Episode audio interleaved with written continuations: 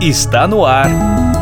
Let's Talk Podcast, uma iniciativa da NTT Data Brasil que une negócios e inovação. Case que representa certamente uma mudança no padrão de linguagem das URAs de empresas de telecom. Uma mudança sutil, mas com bastante relevância, que utiliza principalmente um código bem conhecido, a língua portuguesa. É o que você ouve neste episódio que reúne profissionais hiperconectados nas mudanças comportamentais relacionadas a produtos conversacionais. São elas Renata Santos Teixeira, funcional URA na NTT Data Brasil e Vitória Sordi Gatoni, Manager IT Services na NTT Data Brasil, que recebem Hélio Rodrigues Brito Júnior, Senior Consulting na Team Brasil. Quem dá o start é a Vitória. Boas-vindas ao Let's Talk. Hoje vamos abordar um tema muito importante que se trata da linguagem inclusiva e diversidade em produtos conversacionais. A NTT Data acredita na importância dessa representatividade e também na relevância de projetos que são de fato inclusivos. Para falar sobre esse tema, nós convidamos o Hélio Brito Júnior, formado em jornalismo, que atua mais de oito anos em telecom e há cinco anos com a jornada do cliente na URA, melhorando a sua experiência. Representando a NTT Data, nós temos a Renata Teixeira, bacharel em ciência da computação e hoje exerce o papel de funcional na URA. Eu sou a Vitória Gattoni, mãe da Júlia e da Helena, gerente de projetos da NTT Data, e vou falar um pouquinho da nossa visão sobre esse tema. Mulheres, pessoas negras e LGBTQIA+, lutam há muitos anos por direitos básicos, e uma dessas barreiras ainda é a linguagem, onde as normas do padrão do nosso português ainda têm muita palavra e muitas expressões machistas, homofóbicas e racistas também. A linguagem inclusiva, ela vem para confrontar as determinações dessa língua padrão, argumentando que não são representativas para todos os gêneros e que, na realidade, excluem e ainda fomentam a visão centrada num padrão. Essa forma de comunicação possui muita relevância no âmbito social, pois defende a linguagem como uma maneira que temos para aprender o mundo que nos cerca e também para interagir com ele, impactando diretamente na identidade e na representatividade na sociedade. Agora, Renata e o Hélio conduzirão um bate-papo sobre esse tema. Para falar sobre o assunto, Hélio que responde pelo projeto de linguagem inclusiva na URA da TIM, um trabalho pioneiro no setor de telecom e que foi feito com o apoio do time da NTT Data. Mas antes de compartilhar conosco um pouco sobre essa iniciativa, Hélio, explica para gente o conceito de URA. É, antes de mais nada, gostaria de agradecer o convite, é um prazer estar aqui com vocês para falarmos sobre esse assunto. Mas quanto mais relevância pudermos colocar em cima do tema, melhor. Esse trabalho é muito interessante, tem muitas variáveis que acho muito válidas de serem conversadas e propagadas num podcast. Bem, a URA é um canal de contato telefônico, é um dos mais tradicionais entre cliente e uma prestadora de serviço, seja ele qual for. É uma sigla, na verdade, né, que significa Unidade de Resposta Audível. Tem aí como algumas características fornecer à pessoa que está ligando um conjunto de informações e serviços de modo automático, preditivo e inteligente. Né? A ideia é permitir à pessoa cliente uma forma é, ágil de esclarecer, resolver determinada situação em que se encontra na relação com a, a empresa prestadora de serviço, né, como eu tinha mencionado. Assim, eu vou até me estender um pouquinho mais nessa resposta, né, porque quando a gente resume a explicação de URA a somente explicar o que é, qual é o conceito por trás, as pessoas não, não sabem o trabalho que existe por trás, a complexidade que é, os desafios que existem, né? Nós sabemos, nós trabalhamos com URA, nós sabemos que, que cada cliente é um, é um ser individual, né? Tem dúvidas, demandas, pensamentos próprios. A gente sempre brinca nos bastidores que ninguém acorda de manhã pensando, eu vou ligar para o meu banco, para minha operadora de telecom, para reclamar de um, de um valor adicional na minha fatura. Né? Não. As pessoas entram em contato porque precisam, porque têm dúvidas, estão insatisfeitas, querem solicitar uma segunda via, querem contestar um valor, diversas possibilidades aí para ela entrar em contato com uma prestadora de serviço. Né? Então, eu acho que é importante esclarecer adicionalmente aqui que quem trabalha com URA precisa, antes de qualquer coisa, concordar que as pessoas que nos ligam são a estrela que orbitamos.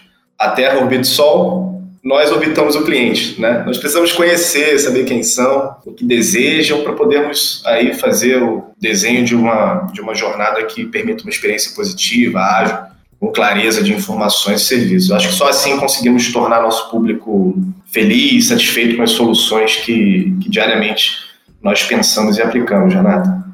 Falando exclusivamente dessa iniciativa, como esse assunto surgiu e a importância do uso da linguagem inclusiva nas URAs?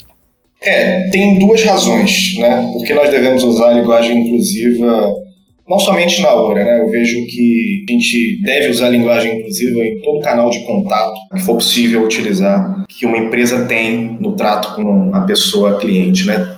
Tem duas razões aqui que, que motivaram esse trabalho da linguagem inclusiva. A primeira, o contexto da sociedade.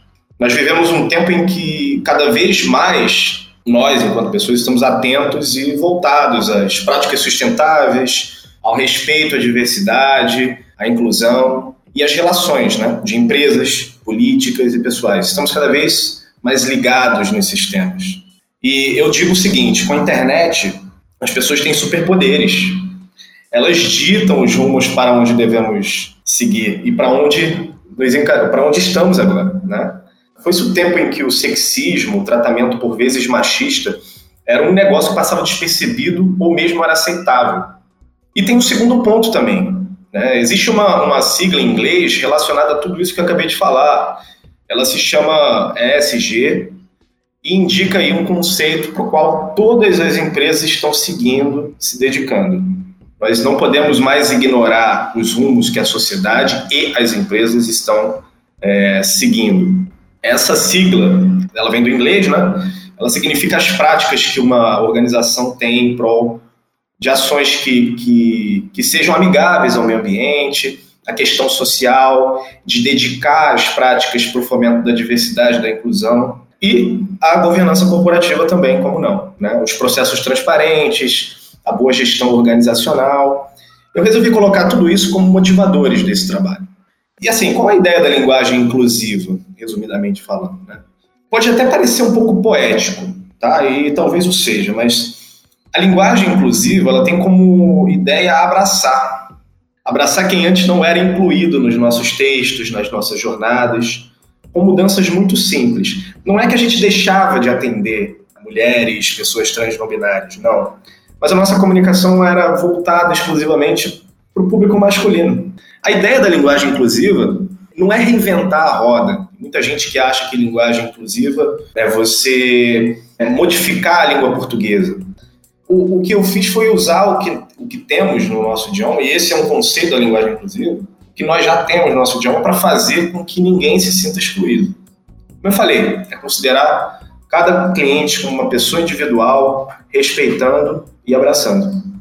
Sim, e você até aproveitou e respondeu um pouco até da próxima pergunta, que é, é acho, acredito que você não tem dados concretos ou específicos sobre o perfil do cliente da TIM, mas como você enxerga a pessoa usuária.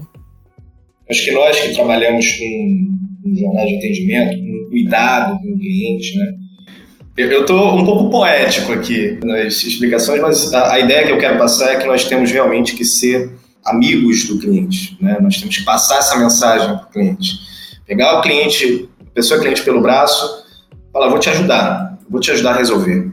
Como é que eu, que eu vejo as pessoas usuárias da URA, que ligam para a URA? Eu vejo como uma velha amiga, tá? para quem a gente olha com carinho. A gente tem que dar, dar o nosso afeto como a gente daria para um velho conhecido. Temos que ajudar a esclarecer e resolver o que essa pessoa precisa.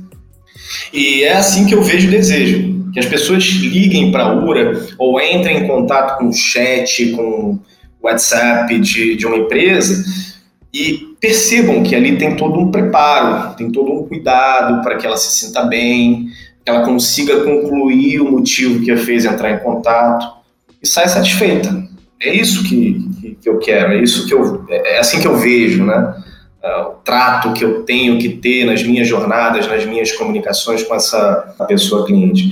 Que preferencialmente, Renato, no fim das contas, eu sei que é um desejo difícil, mas nós né, temos esse esforço diário de pensar soluções, comunicações objetivas, claras, enfim, que essa pessoa saiba que pode contar com a gente, pode contar com a empresa que ela contratou o serviço, que ela, ela paga uma mensalidade e ela tem toda uma experiência por trás é, daquilo voltada para ela. Eu quero, eu vejo que ela nos enxergue como amigos, mesmo que ela esteja pé da vida. Acho que é isso. Ok. E a iniciativa, ela foi estendida, ela foi utilizada para outras aplicações dentro da TIM, porque inicialmente era para ser feito um piloto, né? E parece que deu tão certo que foi estendida para outros segmentos, não foi isso?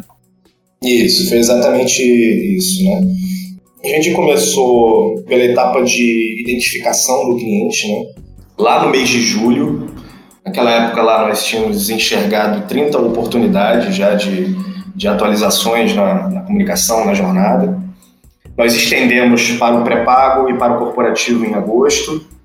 Em setembro e outubro, pós e controle. São as entregas que nós, nós realizamos até aqui para tornar a linguagem da URA mais inclusiva. Né? A ideia é que até o fim desse ano nós tenhamos nossas URAs de atendimento padronizadas com, com a linguagem inclusiva, todos os segmentos.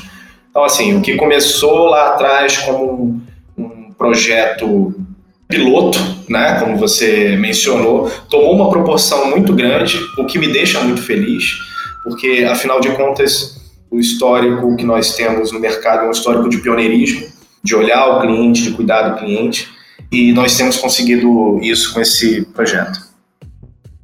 Ficamos muito felizes. E sabe dizer se já tivemos algum retorno positivo com essa mudança? Então, Renata, quando eu apresentei esse projeto para minha chefe, para o chefe da minha chefe, para o chefe do chefe da minha chefe, é, eu disse que a simplicidade, que é o que eu o que eu coloquei nesse projeto, ela podia ser revolucionária, mas que essa revolução ela poderia ser silenciosa ou mesmo passar despercebida. E eu vejo que isso acontece por algumas razões. Apesar de estarmos em processo de mudança na sociedade, a mentalidade está sendo alterada com o tempo, né? Existem situações que estão arraigadas no modo como a gente fala ou, ou atende, elas acabaram se tornando parte da rotina. O retorno positivo que tivemos, acho que num primeiro momento, foi sabermos que essa foi uma ação pioneira no mercado de telecom, fizemos diferente a favor das pessoas, da diversidade, da inclusão, ou seja, nos inserimos, nos encaixamos, nos adaptamos ao que a, a sociedade pede e ao que a companhia prega, né, culturalmente falando. E outro fato muito legal foi a repercussão na mídia. Foram vários portais que divulgaram esse feito. A reação do LinkedIn também foi maravilhosa. Houve uma alta taxa de engajamento, mais de 16 mil reações. Isso mostra para mim que foi um sucesso. Me deixou muito orgulhoso, sabe? E tem me deixado muito orgulhoso ao longo desse tempo, desde que a gente lançou lá as primeiras mudanças em julho. É um case de sucesso. E a partir daí, você acredita que essa iniciativa vai ser um marco na mudança do padrão de linguagem das URAs de telecom? Eu adoraria que isso fosse um marco não somente para a telecom, como para qualquer setor. Partindo do, do pressuposto né, que nós precisamos respeitar a diversidade, precisamos defendê-la. É, eu acho que a graça do mundo é que ninguém é igual a ninguém. Uma grande empresa não tem só clientes homens. Eu não vejo razão para falarmos apenas no masculino nas jornadas automatizadas. O que me chama mais atenção é, é que esse é um trabalho simples como eu falei, né, eu reinventei a roda. Eu usei a própria língua portuguesa a meu favor, para incluir todas as pessoas. Em vez de falar bem-vindo ao atendimento, usar um boas-vindas a nosso atendimento. Outra, se você é usuário do cartão sei lá das quantas, pode ser substituído por se você é uma pessoa que usa o cartão sei lá das quantas. Percebam aí como uma mudança é sutil mas sendo sutil, ela engloba homens, mulheres, pessoas trans não binárias, aquela coisa que eu falei do abraçar, né? Mudanças simples podem ser revolucionárias e pelo que nós é, entendemos, elas abraçam, Elas abraçam homens, mulheres, pessoas transnobinárias, pessoas que não se identificam com nenhum desses três. Enfim, o que eu torço é para que isso seja propagado, se torne comum em alguns poucos anos. Porque é simples, é só querer fazer. Exato, é uma mudança sutil, mas com bastante relevância. E é essa mensagem que a gente quer deixar. Sabemos que a linguagem é uma ferramenta fundamental e não é imutável. Por isso é necessário que acompanhe as transformações da sociedade e se movimente junto com ela, representando a forma como todas as pessoas se comunicam. E mesmo sabendo que mudanças linguísticas, culturais e sociais levam tempo, é possível começar a construir diálogos mais inclusivos e representativos. Foi muito bom esse diálogo aqui com vocês, esse compartilhamento de ideias, e agradeço a contribuição do Hélio Brito e da Vitória. Obrigada pela oportunidade. Eu que agradeço a oportunidade, foi um prazer. Estamos às ordens aí, sempre que preciso. Valeu. Você ouviu Let's Talk Podcast, uma iniciativa da NTT Data Brasil que une negócios e inovação. Toda semana tem novidades por aqui. Até lá!